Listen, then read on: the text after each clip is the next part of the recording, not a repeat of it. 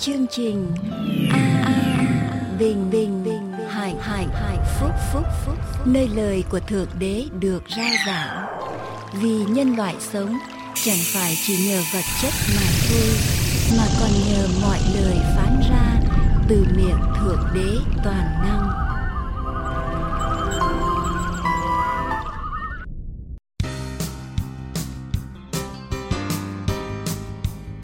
Chương trình An Bình Hạnh Phúc xin hoan nghênh tất cả quý vị theo dõi chương trình hôm nay. Nguyện cầu Chúa ban ơn tràn đầy trên quý vị. Để bắt đầu chương trình hôm nay, kính mời quý vị theo dõi phần giảng luận lời Thánh Kinh qua mục sư Dương Quốc Tùng.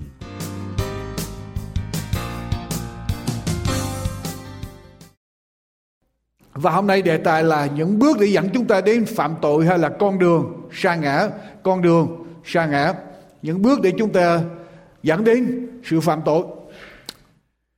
Cách đây vài năm, ở tại thành phố Palmdale, California, anh George Bean là một người sống ở tại thành phố đó. Anh ghé qua một cái tiệm Burger King và anh đặt mua bốn cái sandwiches ở cái chỗ mà lái xe qua đó drive through window, ngay cái cửa sổ đó. Anh mua bốn cái sandwiches và giá bốn cái là bốn đồng 33 cent. 4 đồng 33 cent. Anh mới đưa cho cái cô tính tiền ở cái cửa sổ đó cái card debit tín dụng của anh. Và cái cô tính tiền nó không để ý cho nên cô bấm cái gì vào ở trong vài con số vào trong máy sau khi cô bấm rồi, cô quên xóa mấy con số đó, cô tiếp tục bấm trở lại. Khi cô bấm trở lại xong, máy tính tiền đưa ra. Anh George nhận được cái biên nhận tính tiền, anh cũng không có kiểm soát trở lại, anh bỏ vào trong xe. Và số tiền đó được đưa vào trong nhà băng của anh, số tiền tính đó được đưa vào nhà băng của anh và tất cả tiền mà anh để dành được trong nhà băng bây giờ thì lấy ra hết, để trả cho cái giá tiền của bốn cái sandwiches. Số tiền mà anh phải trả cho bốn cái sandwiches là bốn ngàn ba trăm ba mươi bốn đồng ba mươi ba cent tức là cổ bấm bốn ngàn ba trăm ba mươi bốn đồng ba mươi ba cent bấm hai lần, bốn ba ba. Bốn cái chỉ có bốn đồng ba mươi ba cent thôi, cổ bấm hai lần. Cô để yên như vậy, thành ra là bốn ngàn ba trăm ba mươi bốn đồng. 33 sen số tiền của anh trong đó bị trừ hết. Và những nhật báo nhận được tin này, họ đăng đăng vào cho biết đây, họ đang đang với cái cái đề tài là đây là bữa ăn đắt tiền nhất ở trong lịch sử. Và gọi đây là bữa ăn đắt tiền nhất ở trong lịch sử, chỉ có bốn cây sandwich mà bốn ngàn ba trăm ba mươi bốn đồng, ba mươi ba sen và thưa quý vị, cái tên gọi đó không đúng sự thật. Vì có nhiều bữa ăn còn đắt tiền hơn là 4.334 đồng. Những bữa ăn của các tài tử, của những người nổi tiếng ở tại Hollywood, tôi chắc chắn là còn hơn cái giá đó rất nhiều. Nhưng mà dù cho những bữa ăn đó đắt tiền bao nhiêu đi nữa, cũng không có một bữa ăn nào hơn một bữa ăn. Và bữa ăn này, vì bữa ăn này quá đắt. Mà tổ phụ loài người đã làm bữa ăn này. Đó là bữa ăn của Adam và Eva. Cả hai phải trả một cái giá quá đắt. Và cái giá đó ngày hôm nay nhân loại đều còn phải trả. Và đây mới đúng là bữa ăn đắt tiền nhất ở trong lịch sử. Lật ra lại với tôi ở trong sách sáng thế ký kinh thánh, sách sáng thế ký đoạn 3 thưa quý vị. Kinh Thánh sáng thế ký đoạn 3 Đoạn 3 để chúng ta đọc lại Từ câu số 2 Tôi đọc từ câu số 1 cho đến câu số 7 Và ở trong các loài thú đồng mà Jehovah Đức Chúa Trời đã làm nên. Có con rắn là giống quỷ quyệt hơn hết. Rắn nói cùng người nữ rằng mà chi? Đức Chúa Trời há có phán dặn các ngươi không được Phép ăn các trái cây trong vườn sao? Người nữ đáp rằng, chúng ta được ăn các trái cây ở trong vườn, Xong về phần trái của cây mọc ở giữa vườn, Đức Chúa Trời có phán rằng hai ngươi chẳng nên ăn đến Và cũng chẳng nên đá động đến. E hai ngươi phải chết chăng? Rắn bằng nói với người nữ rằng, hai ngươi chẳng chết đâu, Nhưng Đức Chúa Trời biết rằng hễ ngày nào hai ngươi ăn trái cây đó, Mắt mình sẽ mở ra, Sẽ như Đức Chúa Trời biết điều thiện và điều ác. Người nữ thấy trái cây đó, bộ ăn ngon lại đẹp mắt và quý để mở trí khôn bàn hái ăn, rồi trao cho chồng đứng gần mình, chồng cũng ăn nữa. Đoạn mắt hai người đều mở ra biết rằng mình lõa lồ bằng lấy lá cây vả. Đóng khô che thân. Thưa quý vị, đây là bữa ăn đắt tiền nhất, nhưng mà điều đau buồn. Điều đau buồn là thức ăn ở trong bữa ăn đắt tiền này không phải là thức ăn ngon nhất nếu quý vị đọc trở lại trong sách sáng thế ký đoạn 2 câu số 9 phần B, Kinh Thánh Chúa ghi rằng Chúa đã tạo nên ở trong vườn Eden có rất nhiều trái cây và những trái cây đó ăn rất ngon. Cho nên cái cây biết cái trái của cây biết điều thiện và điều ác không phải là trái cây ngon nhất. Nhưng mà Adam và Eva đã ăn cái trái cây này Đây là điều đau buồn Trái cây không phải là trái cây ngon nhất Nhưng cái giá quá đắt những trái cây ngon thì ăn không hết, mà lại không đi ăn. Tới ăn chi cái trái không ngon, để rồi con người đau khổ, hoạn nạn, tai ương cho đến ngày hôm nay. Ở trong cái câu chuyện, ở trong đoạn cái thánh mà chúng ta vừa đọc, quý vị, hôm nay chúng ta ở trong bài giảng này, trong cái câu chuyện này dẫn chúng ta, những điều cho chúng ta biết, những cái bước để con người rơi vào trong tình trạng phạm tội với Đức Chúa Trời, phạm vào luật pháp của Đức Chúa Trời. Chúng ta phải nhớ một điều rằng không ai cùng một giây phút đùng một cái là phạm tội. Không có ai đùng một cái đột nhiên là làm điều ác. Cái gì nó cũng có tiến trình. Cái gì nó cũng có giai đoạn, có thời gian có sự biến đổi, có những sự dẫn dắt. Từng bước một, từng bước một, từng bước một. Và rồi chúng ta rơi vào quỹ đạo của ma quỷ. Chúng ta rơi vào sự cám dỗ của Satan. Chúng ta đi nghịch lại đường lối của Chúa. Và chúng ta hậu quả là sự đau khổ, chết chóc, hoạn nạn ở trong đời sống của chúng ta. Quý vị còn nhớ tôi kể cho quý vị cái thí nghiệm mà người ta làm với con cóc. Nếu quý vị bỏ một con ốc, con cóc vào ở trong một cái nồi nước Nồi nước đó ở nhiệt độ bình thường ở trong phòng. Khi quý vị bỏ con cóc vào trong nồi nước ở nhiệt độ bình thường, con cóc nằm im ở trong nồi nước. Rồi quý vị bây giờ bắt đầu hâm nóng nồi nước đó lên. Hâm nóng rất là chậm. Người ta nói rằng mỗi giây quý vị chỉ có quyền cho tăng cái nhiệt độ lên khoảng chấm 0,036 độ F tức là nhiệt độ vô cùng chậm, mỗi giây chỉ có chấm 0036 rất là chậm. Và con cóc cứ ở trong cái nồi nước đó, cứ mỗi giây tăng lên quá nhỏ, con cóc không có cảm nhận ra gì hết. Và con cóc ngồi trong nồi nước đó thoải mái. Và nếu quý vị tiếp tục đun nóng lên cái nồi nước đó hai tiếng rưỡi đồng hồ sau, nồi nước bây giờ sôi lên, nóng lên, sôi lên. Và con cóc vẫn còn nằm ở bên trong. Và quý vị lấy con cóc ra. Con cóc chết lúc nào không hay. Tại vì nồi nước được đun lên quá chậm. Con cóc quá quen với nhiệt độ đó, nó không hề nhận ra được. Nếu quý vị lấy một nồi nước đang sôi, đang nóng như vậy, quý vị cho con cóc vào. Chuyện gì xảy ra? Con cóc sẽ nhảy ra vì nó nhận ra được điều này. Và quý vị, không ai ở trong chúng ta ở trong một chốc lát, ở trong một phút giây mà chúng ta làm điều sai lầm, chúng ta phạm tội. Nhưng từng bước một, từng bước một, Satan dẫn chúng ta cho đến khi chúng ta quá quen thuộc và ta, chúng ta phạm tội mà chúng ta không hề hay biết. Trở lại với tôi câu chuyện của Adam và Eva. Adam và Eva đã làm gì? Eva đã làm gì? Những cái bước nào để khiến cho Eva phạm tội? Tội lỗi xảy ra như thế nào, thưa quý mạnh chị em?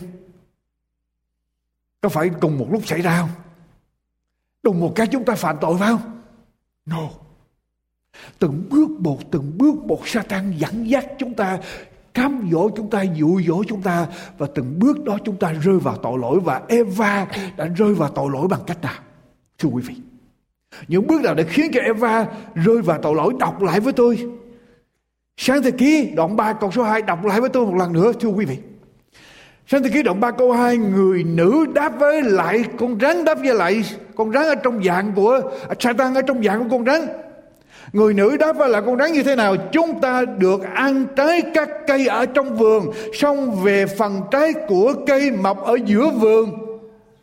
Đức Chúa Trời có phán rằng hai ngươi chẳng nên ăn đến và cũng chẳng nên đá động đến. E khi hai ngươi phải chết chặt. Eva đã phạm có lỗi gì đây thưa quý vị? Cái bước đầu tiên để cho Eva phạm tội là gì đây? Bước đầu tiên, chúng ta bây giờ bắt đầu mess mess around. Chúng ta bây giờ bắt đầu tranh luận, biến đổi, sửa đổi, thay đổi, lý luận với lại luật pháp và điều răn của Đức Chúa Trời. Lời của Chúa phán. Eva phạm cái lỗi đầu tiên này thưa quý vị. Bước đầu tiên này để dẫn đến Eva vấp ngã là Eva bắt đầu hạ thấp cái tiêu chuẩn tuyệt đối của Chúa. Lời Chúa phán luật pháp của Chúa không còn là tuyệt đối nữa. Mà lúc này là lúc mà Eva bắt đầu lý luận với lời của Chúa, lý luận với luật pháp của Chúa. Và Eva nói như thế nào? Chúng ta được ăn trái các cây ở trong vườn, Xong về phần trái của cây mọc ở giữa vườn. Đức Chúa Trời có phán rằng Hai người chẳng nên ăn đến Và cũng chẳng nên đá động đến. E khi hai người phải chết chăng? Tuần rồi tôi có nói quý vị, Ở trong bài giảng vừa rồi tôi nói quý vị Eva phạm mấy cái lỗi đây? Ba cái lỗi ở trong vấn đề này. Eva phạm ba cái lỗi, thưa quý vị. Eva phạm ba cái lỗi ở trong vấn đề này. Eva đã làm gì? Chúa nói với lại Eva rằng, các ngươi chớ hề ăn đến cái cây ở giữa vườn. Các ngươi chớ hề ăn đến Chúa phán với lại Adam. Các ngươi chớ hề ăn đến cây điều thiện và điều ác. Các ngươi chớ hề ăn đến vì một mai ngươi ăn, chắc sẽ chết, chắc chắn sẽ chết. Chúa phán như vậy, đây là luật của Chúa. Nhưng về cây biết điều thiện và điều ác thì chớ hề ăn đến vì một mai ngươi ăn chắc sẽ chết. Chúa nói tuyệt đối. Nhưng mà khi Eva trả lời con rắn, Eva làm điều gì? Eva, thứ nhất, cái lỗi đầu tiên của Eva là bỏ bớt lời của Chúa. Chúa nói rằng các ngươi được tự do ăn các trái cây ở trong vườn. Eva bỏ bớt điều gì? Tự tự do. Eva nói rằng chúng ta được ăn trái các cây. Nhưng mà Chúa phải như thế nào? Các ngươi được tự do ăn tất cả các trái cây trong vườn, ngoại trừ cây ở giữa vườn. Eva bỏ đi hai chữ tự do. Quý vị, khi chúng ta bắt đầu bỏ, lời của Chúa bỏ bớt những phần nào trong luật pháp của Chúa, rồi Eva mới làm gì? Eva bỏ đi hai chữ về Eva nói gì nữa? Xong về phần cây, trái của cây mọc ở giữa vườn, Đức Chúa Trời có phán rằng hai người chẳng nên ăn đến và cũng chẳng nên làm gì? Đã động đến. Quý vị, Chúa có nói với Eva rằng các ngươi không được đụng đấy không?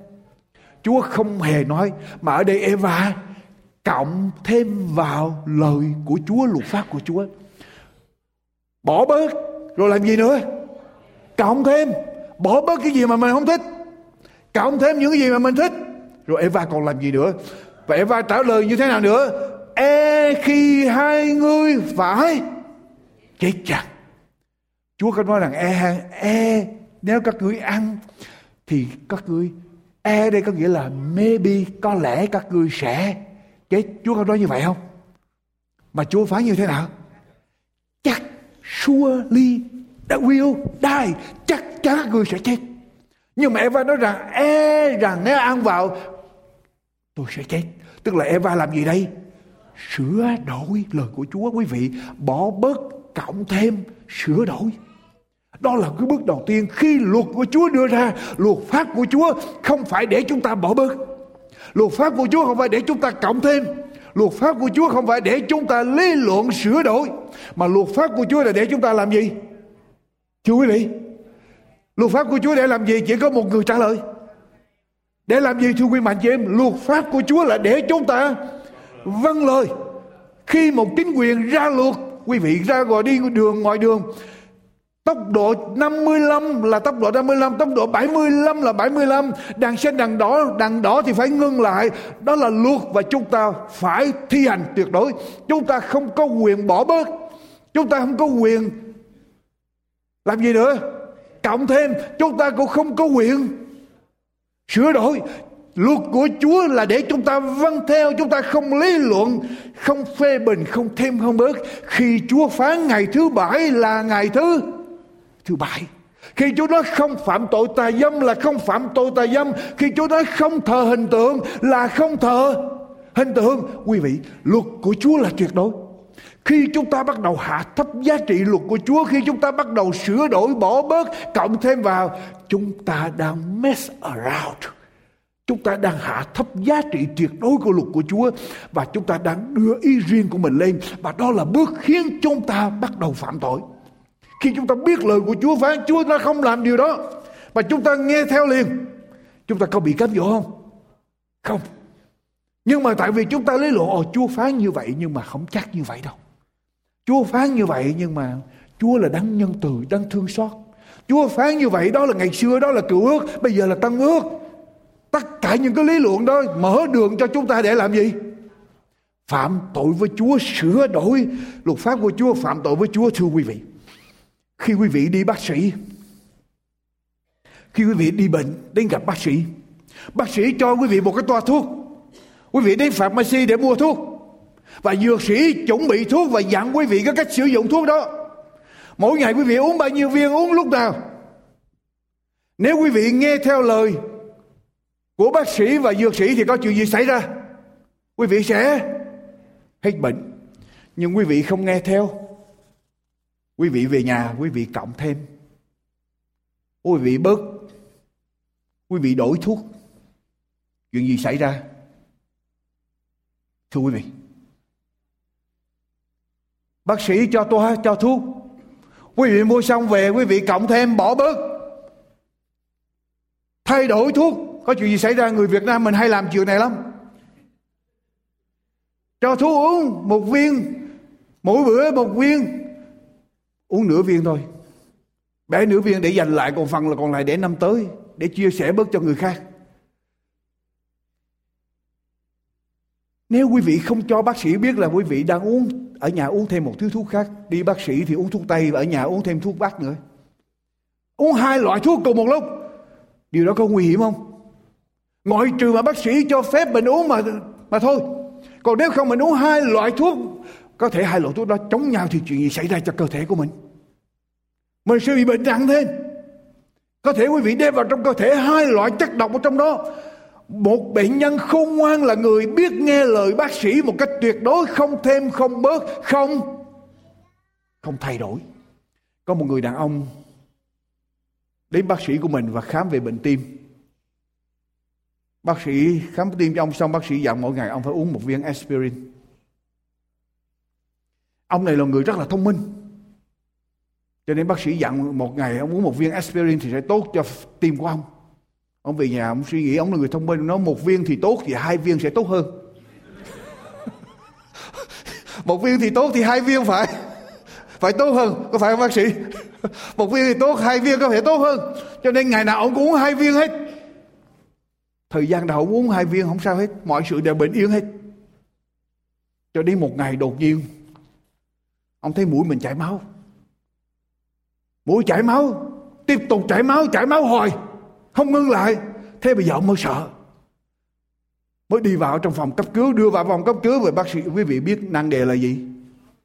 Hai viên aspirin mỗi ngày. Năng đề là hai viên aspirin mỗi ngày, cộng thêm vào lời bác sĩ. Và hậu quả là phải vô phòng cấp cứu.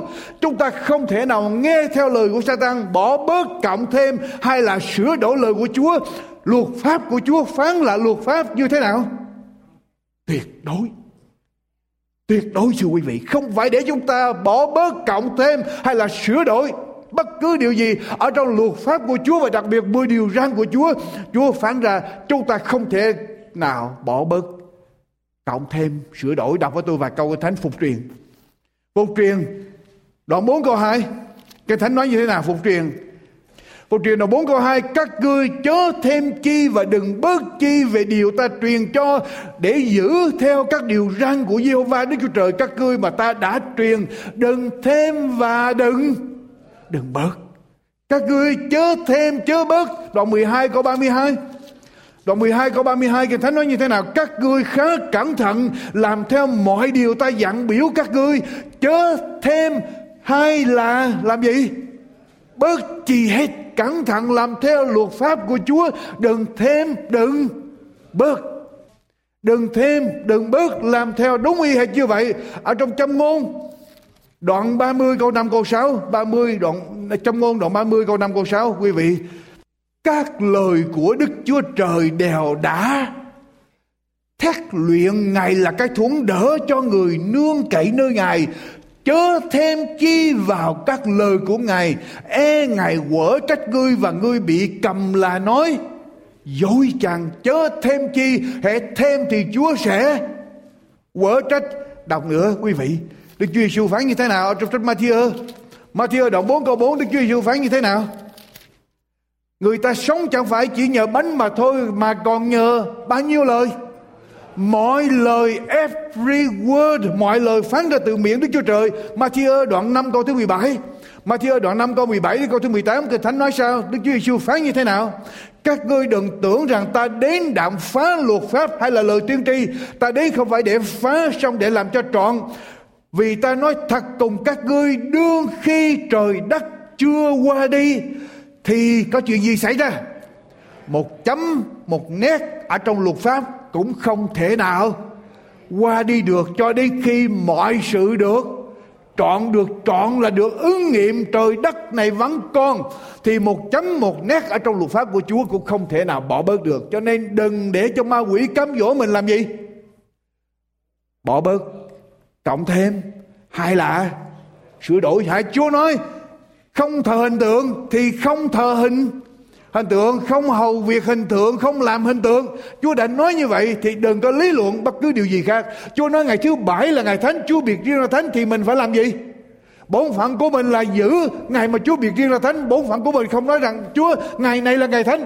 Mình không có có quyền đó. Mình chỉ làm theo một khi mình bắt đầu suy nghĩ, lý luận, sửa đổi luật pháp của chúa là mình đang làm gì? Lời chúa là tuyệt đối. Một mai người ăn sẽ sẽ chết. Chúa có lý do để Chúa phán lời của Chúa. Ở trong sách Khải Quyền đoạn 22 câu 18 22 câu 18 câu 19 Khải Quyền đoạn 22 câu 18 câu thứ 19 Tao, tôi ngỏ cho kẻ nào nghe lời tiên tri ở trong sách này. Nếu ai thêm vào sách tiên tri này điều gì Thì Đức Chúa Trời sẽ thêm cho người ấy tai nạn đã ghi chép ở trong sách này và kẻ nào bớt điều gì ở trong những lời ở sách tiên tri này thì Đức Chúa Trời sẽ cắt lấy phần của họ về cây sự sống và thành thánh mà đã chép ở trong sách này. Quý vị, nghe rõ chưa? Ở đây nói về lời tiên tri khải quyền nhưng mà cũng nói luôn cho cả kinh thánh. Khi chúng ta thêm vào lời Chúa thì Chúa làm gì? Chúa thêm tai họa cho chúng ta. Khi chúng ta bớt ở trong lời Chúa thì Chúa làm gì? Chúa bớt phần thưởng mà chúng ta có. Như vậy thì thêm hay bớt ai lỗ?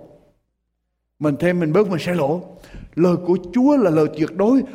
Đương khi trời đất chưa qua đi thì có chuyện gì xảy ra? Một chấm, một nét. Chúa Giêsu đang nói đến sách đến kinh thánh nguyên bản tiếng Hebrew giây phút này ở trong tiếng Việt mình hay là những bản kinh thánh dịch ra sau này thì tôi không nói một chấm một nét, tại vì người ta dịch, người ta đánh máy còn có những cái sai. Nhưng mà ở trong tiếng nguyên bản, một chấm một nét, một cái phẩy cũng không thể nào sửa đổi được. Ở trong kinh thánh nguyên bản, thưa quý vị, câu hỏi của tôi cho quý vị, ngày hôm nay người ta có cộng thêm, có bỏ bớt, có thay đổi luật pháp của Chúa không?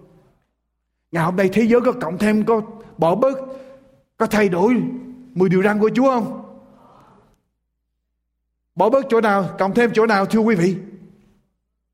Chúa ra điều răn đầu tiên, ngươi chớ có các thần tượng. Ngày hôm nay người ta cho làm gì? Hòa đồng tôn giáo, thằng nào cũng được hết. Điều ra thứ hai Chúa nói sao? chớ làm hình tượng chớ hầu việc hình tượng chớ thờ hình tượng ngày hôm nay có không có những người tiên chúa làm hình tượng thờ hình tượng và hầu việc hình tượng và chúa nói ngay cả hình tượng đó giống như chúa cũng không được. Điều ra thứ ba, chúa nói sao? Chớ lấy danh chúa mà làm làm chơi. Ngày hôm nay có không? Ồ, quý vị thấy những người tiên chúa ngày hôm nay, nước mỹ ngày hôm nay quý vị thấy như thế nào? Hợp thức hóa tất cả những tội lỗi. Những cái mà Chúa nói no, Chúa nói không thì bây giờ là hợp thức hóa hết. Điều ra thứ tư, Chúa nói sao? Hãy nhớ ngày sa bát để làm nên à, ngày thánh. Và ngày sa bát là ngày nào? Ngày thứ bảy. Ngày hôm nay người ta đi ngày nào? Cái đó là làm gì? Cái đó không phải là sửa đổi không? Thay đổi không? Yes. Quý vị không biết ai thay đổi thì học thêm, rồi biết thêm. Nhưng mà tôi chỉ nói trở lại, đừng bao giờ cái bước đầu tiên là cái bước vô cùng nguy hiểm một khi chúng ta bắt đầu lý luận, chúng ta bắt đầu nhân nhượng, du di lời của Chúa, luật pháp của Chúa, chúng ta bắt đầu suy nghĩ Chúa phán như vậy nhưng mà Chúa không có ý như vậy đâu, là chúng ta đang mở đường cho ma quỷ để chúng ta rơi vào sự cám dỗ của ma quỷ. Lời của Chúa, luật của Chúa là tuyệt đối, luật của Chúa là để chúng ta vâng theo, luật của Chúa không phải để chúng ta tranh luận với Chúa. Luật pháp của chính phủ đưa ra là để chúng ta dân chúng phải nghe theo, chứ không phải để quý vị tranh luận. Khi chúng ta tranh luận là bắt đầu mở đường cho chúng ta phải phạm tội. Thưa quý vị. Ok. Bước thứ hai Eva làm gì? Trở lại với tôi. Bước thứ hai Eva làm gì? Sau khi Eva sửa đổi à, bỏ bớt cộng thêm và sửa đổi xong có chuyện gì xảy ra? Đọc đoạn 3 câu số 6 của sách sáng thế kỷ người nữ thấy trái cây, trái của cây đó bộ ăn ngon. Rồi làm gì nữa? Lại đẹp mắt và quý để mở trí khôn. Bèn làm gì? Hái ăn rồi trao cho chồng mình, đứng gần mình, chồng cũng ăn được. Adam với Eva sống với Chúa bao nhiêu năm? Tôi không biết có những người nhà thần học cộng lại thì nói ít nhất là Adam với Eva sống ở trong vườn Eden với Chúa ít nhất là 136 năm. Tôi không rõ. 136 năm bước đi với Chúa, nghe lời Chúa. Bây giờ khi Eva bắt đầu lý luận với lời Chúa, luật của Chúa rồi. Nghe theo Satan, giây phút này Eva lấy cặp mắt của mình khỏi Chúa. Một khi lời của Chúa, luật của Chúa mình bắt đầu lý luận, mình lấy cặp mắt mình khỏi rồi, mình bắt đầu phải tìm một cái gì khác để mình thay thế. Nếu Eva nghe theo lời của Chúa, đừng ăn tránh đi thì Eva đâu có thấy cái trái cây đó đẹp. Phải không? Eva không còn nghe lời của Chúa nữa. Bây giờ Eva bắt đầu để ý về ngoài Bắt đầu nhìn tập trung vào điều mà mắt mình thấy. Người nữ thấy trái cây đó, Bộ ăn ngon lại đẹp mắt và quý Quý vị. Trái cây đó ăn ngon. Thấy trái cây đó ăn ngon. Bây giờ Eva tập trung vào điều gì? Đòi hỏi của khẩu vị của xác thịt. Bây giờ đối với Eva, vật chất trở thành quan trọng hơn tâm linh. Lời của Chúa phán không còn là quan trọng nữa. Và thấy trái cây đó ngon là điều quan trọng. Thấy trái cây đó ngon quý là điều mà Eva tập trung vào. Bây giờ đói bụng với Eva quan trọng hơn là đói tâm linh. Quý vị, ngày nào mà quý vị thấy đói bụng mà quan trọng hơn là ngồi nghe lời Chúa là mình đang tập trung vào. Shut it. Bây giờ đối với Eva vật chất đi trước, thức ăn vật chất đi trước và thức ăn tâm linh đi sau. Bây giờ đối với Eva đề cao vật chất, xác thịt dục dục. Và đây là lúc mà hội thánh của Chúa nếu mà văn, phạm vào vấn, vấn đề này. Hội thánh của Chúa không còn để cao lời của Chúa, quý lời của Chúa mà bắt đầu chú trọng hình thức chú trọng bề ngoài chú trọng vào vật chất chú trọng vào làm thỏa lòng làm hài lòng con người hơn là làm hài lòng đức chúa trời eva thấy trái cây đó ăn ngon bắt đầu để đi bụng rồi thấy trái cây đó như thế nào đẹp mắt Bắt đầu nhấn mạnh bề ngoài để ý đến sự hấp dẫn lôi cuốn của bề ngoài. Bề ngoài trở thành quan trọng cho đời sống áo quần diện mạo, thời trang, trang điểm, xe xua trở thành quan trọng. Chứ gì mà bề ngoài chúng ta để thành thành quan trọng.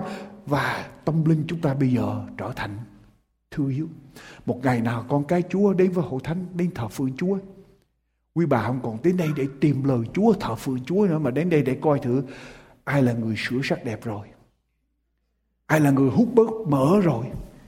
Ừ, ai là người mà mặc áo quần theo thời trang? Quý vị đã có những hội thánh đi vào trong thánh đường thờ phượng chúa chỉ nhắm nhìn với nhau coi thử ai đã sửa sắc đẹp. Ai đi bác sĩ nào để sửa sắc đẹp?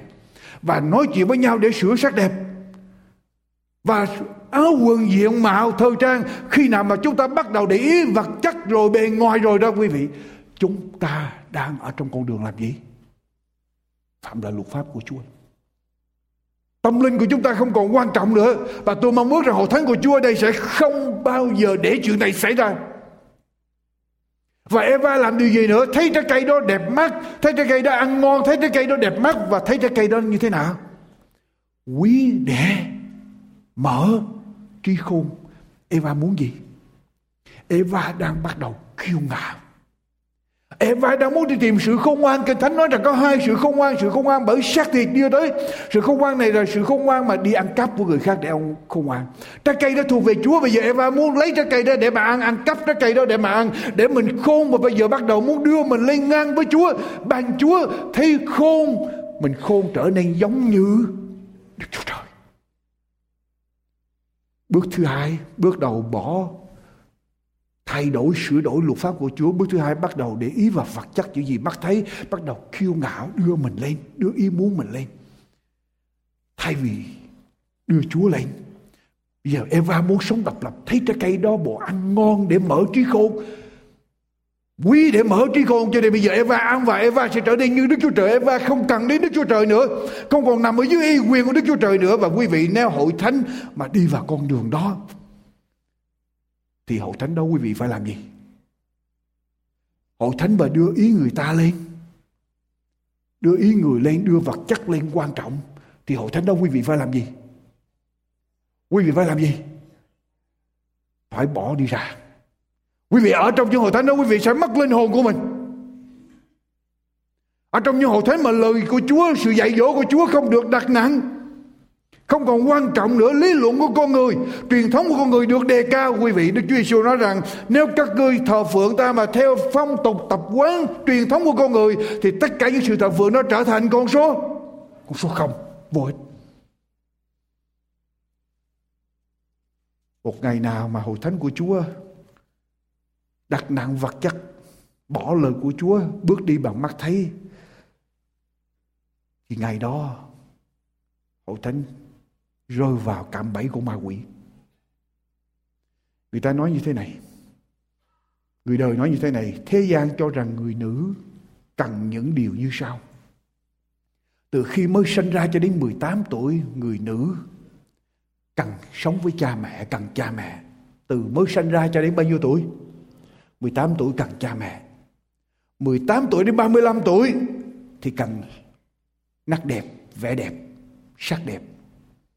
Từ 18 đến 35 Từ 35 đến 55 tuổi Người nữ cần tính tình hiền hiền lành Good personality Và từ 55 tuổi trở lên thì người nữ cần tiền Từ mới sinh ra cho đến 18 tuổi cần gì? Cần cha mẹ 18 tuổi đến 35 tuổi cần gì? Cần sắc đẹp để cuốn hút 35 đến 55 tuổi cần gì? Lúc bây giờ là lúc và cần gì? Cần tính tình hiền hòa, hiền hậu. Người ta mới sống với mình được, chồng mới sống với mình được. 55, 35 đến 55, 55 tuổi trở lên cần gì? Cần tiền. Đó là người đời suy nghĩ theo xác thịt. Nhưng mà người nữ trong Chúa cần gì? Người nữ trong Chúa cần gì? Thưa quý vị, Duyên là giả dối sắc lại hư không Nhưng người nữ nào Kính sợ đức giê va ác sẽ được tôn trọng tôi mong rằng phái nữ ở trong hội thánh tôi mong rằng phái nữ ở hội thánh đừng ở giống như bà Eva thấy trái cây ăn ngon, đẹp mắt, cái bụng bề ngoài. Là mở trí khôn, kiêu ngạo. Tôi mong rằng những người nữ trong hội thánh không giống như bè và mà những người nữ trong hội thánh giống như người nữ tài đức. Kính sợ đức dễ và ắt sẽ được khen ngợi. Và quý vị, những ông chồng mà có được những người vợ mà kính sợ Chúa, thì gia đình sẽ hạnh phúc nếu mà người chồng nó tin Chúa, mà nếu người chồng nó không tin Chúa thì gia đình nó sẽ có chiến tranh. Đọc với tôi vài câu kinh thánh.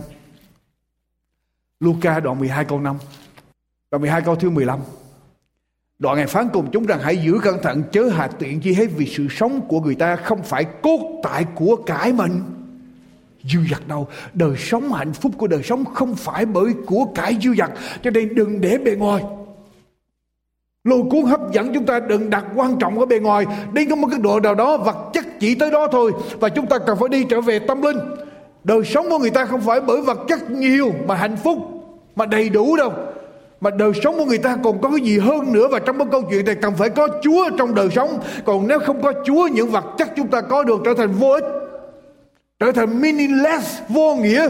Ở trong đời sống của chúng ta, ở trong sách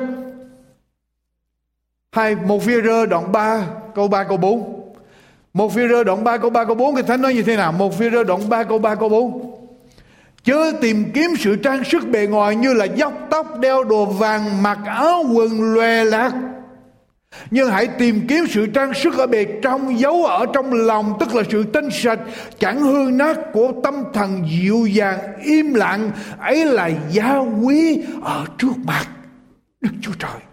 Quý vị, cái bề ngoài, cái tô điểm bề ngoài, dốc tóc, đeo đồ vàng, trang điểm, càng đắt tiền chừng nào, chúa càng làm gì? Càng để ý bề ngoài chừng nào, càng trang điểm bề ngoài chừng nào, lệ lạc chừng nào, chúa càng làm gì? Chúa nói như thế nào? Đó là sự gớm ghiếc ở trước mặt chúa. Đó là sự gớm ghiếc. Và chúa muốn chúng ta chú trọng ở bề trong, ở trong tâm thần ở trong tâm hồn của chúng ta chúng ta bước đi chẳng phải bởi mắt thấy mà bước đi bằng điều gì? Tâm linh. Bằng được tiền. Bằng được tiền.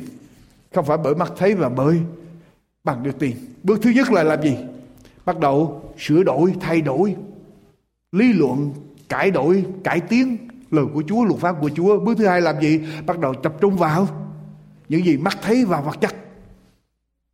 Bắt quý vị coi chừng, nếu ai rơi trong trường hợp này là chúng ta đang ở trên con đường phạm lại luật pháp của Chúa. Bước thứ ba, chúng ta làm gì? Eva làm gì? Eva bèn hai ăn. Chúa phán với Eva là sao? Chúa bị Eva làm gì?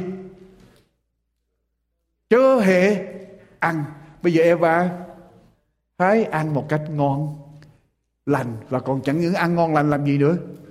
Đưa cho chồng mình đứng gần để ăn. Coi như là tới bước này là bước này hay thuốc chữa rồi. Một khi đã cải đổi lý luận, sửa đổi lời của Chúa, luật pháp của Chúa, đi đến tập trung vào ở trong vật chất, tập trung vào những gì mắt thấy, những gì thế gian xác thịt, thì chúng ta sẽ phạm lại điều răn của Chúa. Tới lúc này rồi chúng ta ngang nhiên để phạm tội. Và cái thánh nói phạm tội là gì? Tội lỗi là gì? Tội lỗi là trái lại luật pháp của Đức Chúa Trời. Giăng thứ nhất, đoạn 3 câu 4 Tội lỗi là trái lại luật pháp Đức Chúa Trời. Làm cái điều trái với luật pháp của Chúa, Đó là tội lỗi. Tôi hỏi quý vị câu này. Có những người nói rằng Khi mà Adam và Eva phạm tội, Adam và Eva ăn trái cấm. Lúc đó chưa có 10 điều răn. 10 điều răn chỉ có ở tại núi Sinai khi mà Chúa cứu dân sự của Chúa ra khỏi xứ Ai Cập, Chúa hiện ra trên núi Sinai và Chúa ban cho họ 10 điều răn. Cho nên trước đó chưa có 10 điều răn. Điều đó có đúng không? Điều đó có đúng không? Khi mà Eva và Adam cái cây biết điều thiện và điều ác, Chúa nói đừng ăn, ở trong đó có 10 điều răn hay không? Có không? Tất cả những nguyên tắc dạy dỗ của 10 điều răn đều nằm ở trong cái cây biết điều thiện và điều ác khi Chúa nói đừng ăn cái cây biết điều thiện và điều ác Ở trong đó Chúa đã ẩn giấu 10 điều rằng phạm lại điều đó là phạm cả 10 điều răn của Chúa. Thử với tôi coi thử. Điều răn thứ 10 là gì? Người chớ tham lam. Khi Eva đưa cái tay ra để hái trái, trái cấm để mà ăn có tham lam không? Cái đó là cây trái cây thuộc về ai? Thuộc về Chúa lên phạm điều răn thứ 10 rõ ràng. Khi Eva đưa trái tay, tay ra để mà ăn trái cấm, Hai cây cấm để mà ăn. Eva có nói dối không? Có phạm tội nói dối không? Điều răn thứ 9. Có phạm tội không? Người chơi nói dối. Eva nói rằng, Chúa phán chớ hề đụng đến. Chúa có phán điều đó không? Chúa không phán điều đó. Chúa không có phán là đừng đụng đến. Cho nên Eva đưa tay ra hái trái cây. Là Eva đang nói dối về Chúa. Nói về Chúa. Chúa là đang nói dối. Chúa không hề nói rằng chớ đụng đến. Eva đưa ra đụng. Điều răn thứ 8 là chớ giết người. Eva có phạm điều răn thứ 8 không? Giết người khi mà hái trái cây ra ăn không? Có không? Có. Chúa nói rằng ăn vào thì sẽ chết. Đưa trái cây ăn vào sẽ chết tức là mình đang làm gì? Mình đang tự sát, tự tử. Và đưa cho chồng mình bên cạnh để mà ăn. Tức là làm gì? Cho giết người luôn, giết chồng luôn rõ ràng cho nên phạm điều răn thứ. Thứ tám, điều răn thứ bảy, ngươi chớ phạm tội tà dâm. Eva có phạm không? Có không? Eva phạm điều răn tà dâm thiêng liêng tại vì Eva thông đồng với lại Satan nghe theo lời Satan để ăn trái cây và quý vị biết ở trong cái thánh tà dâm thiên liêng là khi dân sự của Chúa không nghe lời một mình Chúa mà đi thờ các thần khác mà nghe lời các thần khác phải không cho nên Eva ở đây phạm tội tà dâm thiên liêng. Điều răng thứ sáu, có phạm tội tội trộm cướp không? Có. Lấy rõ ràng, trái cây của Chúa lấy ra thấy trộm ờ, trái cây của Chúa. Có phạm tội bất hiếu không? Điều răng thứ năm. Có không? Có, yes, có phạm tội bất hiếu. Eva, Đức Chúa Trời là gì của Eva? Là cha của Eva bây giờ cha tạo ra mình dạy mình không nghe, mình phạm lại với cha mình bất hiếu với cha mình có phạm ngày sa bát không điều răn thứ tư, có phạm ngày sa bát không khi Eva đưa tay ra hai trái cấm, có phạm ngày, điều răn thứ tư, phạm ngày sa bát không có không có không? Sao không có? Điều răn thứ tư, Chúa biểu sao? Hãy nhớ ngày thứ bảy đặng làm nên ngày thánh ngươi hãy làm hết công việc của mình trong sáu ngày. Bữa hôm đó không phải là ngày sa bát. Eva có bổn phận muốn giữ ngày sa bát là Eva phải làm hết công việc của mình trong sáu ngày. Tại sao không lo làm mà bỏ đi chơi? Bỏ đi chơi rồi cái đó công việc hái trái cây đâu phải là công việc của Eva. Có phạm ngày thứ bảy không? Có rõ ràng nói là không. Thưa quý vị, Eva có phạm điều răn thứ ba không? Điều răn thứ ba chớ lấy danh Chúa làm chơi sử dụng danh Chúa. Có không? Yes. Khi Eva đưa trái cây cấm, đưa tay lên hái trái cấm, Eva nghe lời Satan. Satan nói với Eva rằng Đức Chúa Trời ích kỷ. Đức Chúa Trời không cho các ngươi ăn là biết rằng khi các ngươi ăn và các ngươi sẽ trở nên giống như Đức Chúa Trời. Cho nên Eva cho rằng Đức Chúa Trời ích kỷ, sử dụng danh của Chúa. Và bây giờ đưa tay ra hái trái cấm tức là cho Chúa là gì? Cho Chúa là ích kỷ, phải không? Cho Chúa lấy danh Chúa làm chơi, cho Chúa là nói dối, cho Chúa là ích kỷ. Chúa không chịu chia sẻ. Eva có phạm điều răn thứ hai chớ thờ hình tượng không? Có không? Bây giờ quý vị yếu lần. Có không? Có rõ ràng. Lý do tại sao tôi nói có. Khi Eva đưa trái tay, đưa tay mình ra hái trái cấm để ăn, Eva đang đưa cái tôi của mình lên. Lên trên lời của Chúa, muốn mình trở nên giống như Đức Chúa Trời, như vậy có thờ hình tượng không? Khi cái gì mình đưa lên rồi, mình đeo đuổi, mình đưa lên trên Chúa Eva thờ hình tượng và Eva có phạm điều ra thứ nhất không? Ngươi trước mặt ta, ngươi chớ có các thằng khác và bây giờ nghe theo thằng Satan phạm lại Đức Chúa Trời. Như vậy là phạm điều răn thứ thứ nhất. Cho nên ở trong trái, ở trong cái cây biết điều thiện và điều ác, có đủ 10 điều điều răn ở trong đó. Và khi chúng ta phạm lại, điều răn của Chúa chỉ có một cách là chết thì vì Chúa nói chắc rằng sẽ sẽ chết. Nhưng mà quý vị, đọc lại cái câu kinh thánh đó. Eva thấy trái cây đó. Cô bộ ăn ngon. Lại đẹp mắt. Và quý để mở trí khôn bằng hái ăn. Và câu kế tiếp là gì? Đưa cho chồng mình. Và kinh thánh ghi lại có chuyện gì xảy ra? Kinh thánh ghi lại có chuyện gì xảy ra Eva cầm trái đó về nhà để đưa cho Adam phải không? No. Đưa cho chồng mình và chồng mình đang làm gì? Kinh thánh quý vị ở đâu? Chồng mình đang đứng gần ở đó, đứng gần nia và Eva ăn xong xây qua cắn xong xây qua đưa chồng đứng đó thì chồng ông Eva ăn. Ông Adam ăn. Có nhiều người nói Adam thương vợ quá. Cho nên, ông không muốn mắc bẻ và ăn luôn để chết chung với nhau. Quý vị, wrong, sai. Sai. Nếu Eva thật nếu Adam thật sự yêu Eva và không sợ mất vợ của mình, thì khi Eva đưa tay hái trái cấm ăn, Adam đang đứng gần ở bên đó, Adam phải làm gì? Con yêu người nào mà con làm bậy người đó phải làm gì với con người đó phải làm gì Adam đang lý ra phải thẳng Eva Adam đứng một bên để cho Eva hái ăn Quý vị, khi mà Chúa phán rằng một mai ngươi ăn vào ngươi sẽ chết, Chúa phán lời đó với ai? No, Chúa phán với ai? Chúa phán với Adam lúc khi mà Chúa phán điều đó, Eva chưa được tạo thành.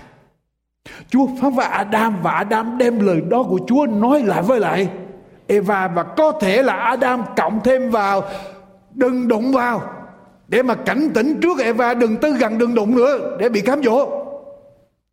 Cho nên Chúa phán với Adam, Adam biết rõ điều đó nhưng mà Adam khi thấy Eva đưa tay lên hai trái cấm, đang lấy Adam thương vợ mình và không muốn mất vợ mình, Adam phải làm gì? Ngăn lại. Nhưng mà Adam nghe những gì Satan nói, ăn vào sẽ như Đức Chúa Trời. Adam cũng tò mò tại sao Chúa không cho mình ăn. Chúa phán với Adam mà Adam biết tại sao Chúa không cho mình ăn. Cho nên bây giờ nhưng mà Adam cũng còn chần chừ nếu mà mình thử lỡ mình chết thì sao? cho nên bây giờ thôi mình đừng có thử mà để cho vợ mình thử thử trước tức là để cho vợ mình trở thành vật thí vật hy hy sinh và để cho vợ mình lót đường cho mình alo?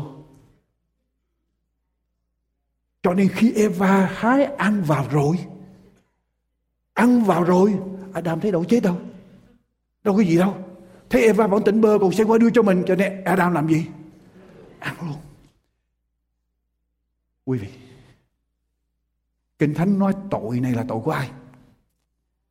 Có bao giờ kinh thánh nói là tội của eva không? Kinh thánh nói là tội của adam tại vì sao vậy? Tại vì adam cố tình phạm tội trong này. Và adam muốn thử trái cây đó lâu lắm rồi, nhưng mà không dám thử. Cho nên dùng vợ mình để thử. Cho nên những ông chồng thấy điều mà Chúa biểu biết Chúa làm, biết điều mà Chúa cấm á, nhưng những ông chồng cũng hơi còn sợ sợ, nên suối vợ mình làm trước.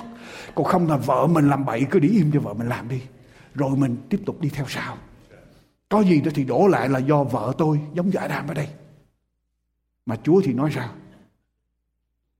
Chúa có đồng ý điều đó không những ông chồng ông chồng phải lo làm gì bảo vệ vợ, thấy vợ mình mà sắp sửa phạm tội làm với Chúa thì mình phải lo làm gì? Ngăn trước đi, đừng có để suối cho cô làm trước. Rồi mình đi làm theo sau. Mình phải khuyến khích vợ mình sống theo lời của Chúa. Phải không? Mình phải khuyến khích vợ mình sống theo lời của Chúa. Ai lại để cho vợ mình làm điều sai lời của Chúa rồi mở đường cho mình để mình có thể tự do sống. Như vậy là đàn ông Và Chúa nói tội đó là tội của ai? Tội của Adam. Ở trong Adam mọi người đều chết chứ không nói ở trong Eva. Đây là một bài học cho những người làm chồng. Đừng bao giờ lợi dụng vợ mình. Đừng bao giờ lợi dụng vợ mình, đừng bao giờ dùng vợ mình như là một phương tiện để mình tiến thân hay là để cho mình đạt được cái điều mà mình ôm ở trong lòng. Đừng có dùng vợ mình như là một cái bàn đạp xong rồi đổ tội lại cho vợ mình. Chà, quý bà hôm nay được đưa lên phải không nhưng mà quý bà đừng quay nào nãy đừng có để ý bề ngoài và kính sợ chúa đừng có trang điểm lẹ lạc đừng có làm quá tốn tiền những người làm chồng phải đứng lên lãnh đạo. Khi vợ mình đi sai lời chúa, thì chồng phải cương quyết để mà chống lại. Đừng có để âm thầm thôi để làm cho yên cửa, yên nhà. Mà cái đó là chính mấy ông sẽ phạm tội trước mặt chúa. Thưa quý vị, những bước để dẫn chúng ta đến phạm tội, chúng ta hạ thấp giá trị lời của Chúa, sửa đổi lời của Chúa, chơi đùa với lời của Chúa rồi chúng ta bắt đầu đưa cặp mắt chúng ta vào vật chất xác thịt. Và sau đó là chúng ta phạm lại điều răn của Chúa. Vào năm 1980 thị trưởng của New York là Ed Koch, ông làm một quyết định sai lầm. Ông cho phép thành phố New York chi ở trên 300 ngàn đô la để đi ra vẽ những cái làn ranh cho xe đạp đi vào năm 1980 ở trên đường phố của New York. Tốn trên 300 triệu 300 ngàn đô la.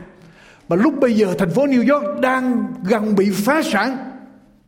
Và sau khi ông cho đi ra vẽ những làn ranh ở trên đường phố như vậy, vẽ vừa xong, xe hơi chạy trên đó người ta đi bộ trên đó chẳng có ai tránh hết tại vì đường phố New York dân chúng quá đông quá nhộn nhịp cho nên những cái làng kẻ mà dành riêng cho xe đạp đó đâu ai để ý tới nữa cho nên hoàn toàn là một sự thất bại cho chính quyền của thành phố New York. Sau đó ông thị trưởng Ed Koch tái ứng cử cho nhiệm kỳ thứ hai và bây giờ có một buổi hội thảo với là phóng viên báo chí truyền hình truyền thanh. Và bây giờ những phóng viên này chờ cơ hội này để mà hạ bệ ông thị trưởng, để cho không ai có thể bỏ phiếu ông nữa. Cho nên ai cũng chuẩn bị sẽ đem cái lỗi lầm này của ông ra để xử tử ông. Trong ngày đó bữa hôm đó, khi mọi sự bắt đầu, mở đầu mở đầu của buổi họp, một phóng viên bắt đầu liền. Ông thị trưởng ông biết là thành phố đang thiếu hụt tài chính, đang gần phá sản. Làm sao ông có thể nhẫn tâm để phung phí trên 300 ngàn đô la để vẽ những cái làn ranh cho đường xe đạp? Mới bắt đầu buổi họp đã tấn công liền. Ông Cox bây giờ trả lời. Bình tĩnh trả lời, đó là một sự sai lầm, một quyết định sai lầm hoàn toàn của tôi tôi nghĩ rằng nó có ích lợi cho dân chúng nhưng mà nó lại thất bại hoàn toàn và đây là một trong những cái lỗi lầm lớn nhất của đời tôi ông nói thứ đó rồi ông im lặng Bây giờ tất cả những phóng viên đang chuẩn bị làm thịt ông. Bây giờ nghe ông nói rằng đây là cái lỗi lầm lớn nhất của đời tôi. Tất cả phóng viên, tất cả những cái hồ hởi sẵn sàng để làm thịt ông bây giờ. Quý vị, làm gì được một người đã công nhận tội của mình. Phải không? Ở trước đám đông, đây là một cái lỗi lầm lớn nhất của đời tôi. Cho nên tất cả phóng viên bây giờ không biết phản ứng như thế nào, không biết nói sao. Không thể nào tiếp tục tấn công được. Họ tưởng rằng ông sẽ bào chữa, ông sẽ đổ tội, ông sẽ làm một cái gì đó.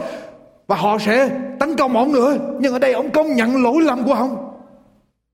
Rồi bây giờ có một phóng viên khác mà hỏi. Nhưng ông thị trưởng Cót, làm sao ông có thể làm được chuyện đó? Ông Cót trả lời. Tôi đã nói với quý vị rồi. Đây là một cái điều ngu xuẩn nhất của tôi. Điều tôi làm là một sự phung phí cho thành phố này. Không ai nói gì thêm trước nữa hết. Và ai cũng sẵn sàng tha thứ cho ông. Quý vị, cái điều mà chúng ta nên làm trước mặt Chúa là gì? Đừng đi tới bào chữa. Nếu chúng ta đã phạm luật của Chúa, phá vỡ luật pháp của Chúa, phạm tội ở trước mặt Chúa, đứng bào chữa, đừng nói gì thêm hết. Mà chỉ có một điều mà chúng ta cần làm là gì? Chúa nói hãy đến để chúng ta biện luận cùng nhau hãy đến để xưng tội ở trước mặt Chúa. Và Ngài là thành tín và công bình sẽ làm gì? Để lao sạch tội của chúng ta. Và nhờ ơn Chúa để chúng ta sống theo lời của Ngài, làm theo điều răn của Ngài.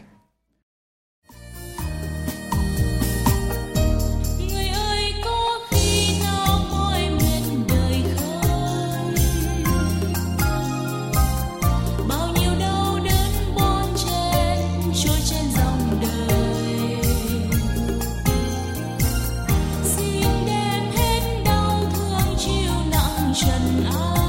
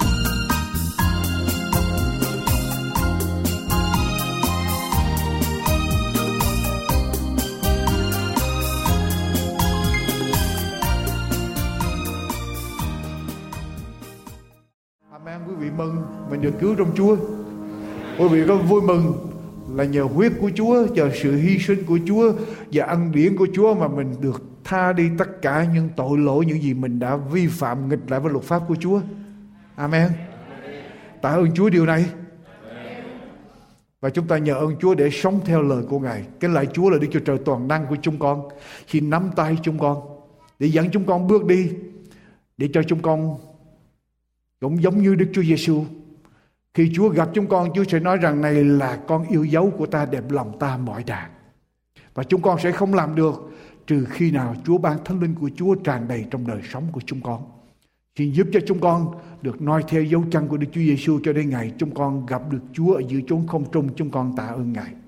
Chúng con cầu xin những điều này ở trong danh của Đức Chúa Giêsu là đấng cứu thế. Amen.